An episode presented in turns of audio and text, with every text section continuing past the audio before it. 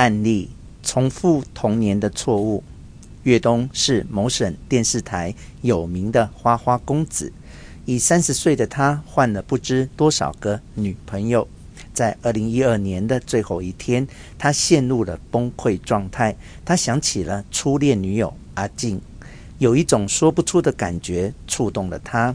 他关上门，拔掉电话，关上手机，从早上一直哭到晚上。这一天对他有很重要的意义。阿静正是十年前的这一天离开他的。从十九岁开始谈恋爱。他们两人一直相爱了五年，最后阿静因为受不了岳东的挑剔而离开了他。此后，英俊的岳东开始了他的风流史，到现在已记不清有过多少女友了。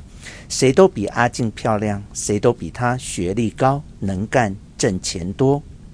岳东常这样对朋友说：“你们别误会，我常提到他，并不是在乎他。”我要感谢他主动离开我，让我现在过得这么精彩。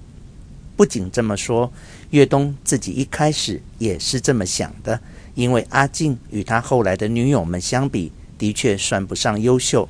只是在二零一二年十二月三十一日那个晚上，他忽然梦到了和阿静相处的日子。等凌晨从梦里醒来时，岳东发现自己已泣不成声。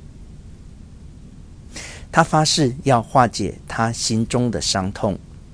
他清晰地记得刚认识阿静的那段日子。当时十九岁的他刚上大一，在一所综合性大学读中文系，是系里有名的帅哥加才子。一次在与另外一个学校搞联谊活动时，认识了阿静。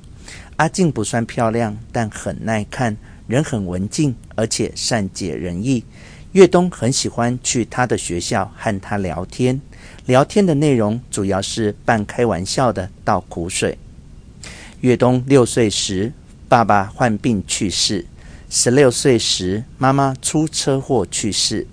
他不留恋爸爸，因为爸爸在他心目中是一个无能的暴君，自己没本事就爱拿我出气。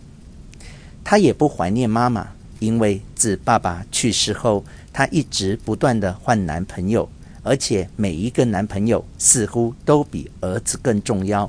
她出车祸时也是去见男朋友的路上，谁都不爱我，所以我只能靠自己。她经常这样对阿静说。岳东不仅才华洋溢，也颇有生意头脑。早在高中时就南下广东，倒腾过几次电器，赚了几笔小钱，养活自己。不成问题。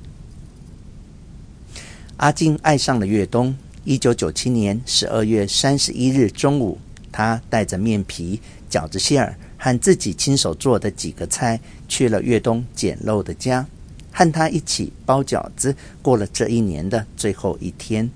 晚上，一生中第一次感受到家的温暖的越冬，恳求阿静做他的女朋友。阿静幸福的流着眼泪答应了，他发誓要好好照顾岳东，化解他心中的伤痛。阿静也是这样做的，在长达五年的恋爱中，她无微不至地照顾岳东。她很传统，但当知道岳东晚上常做噩梦后，她主动要求和岳东住到一起。此后，岳东很快胖起来，半年后，身高一米八的他。体重从原来的六十公斤增加到了七十五公斤。细心的阿静还把他的家收拾得干净温馨。他冰冷的家终于有了生气。岳东常对阿静开玩笑说：“我现在终于知道什么是蓬荜生辉了。你让我这个破家的每一个角落都有了光。”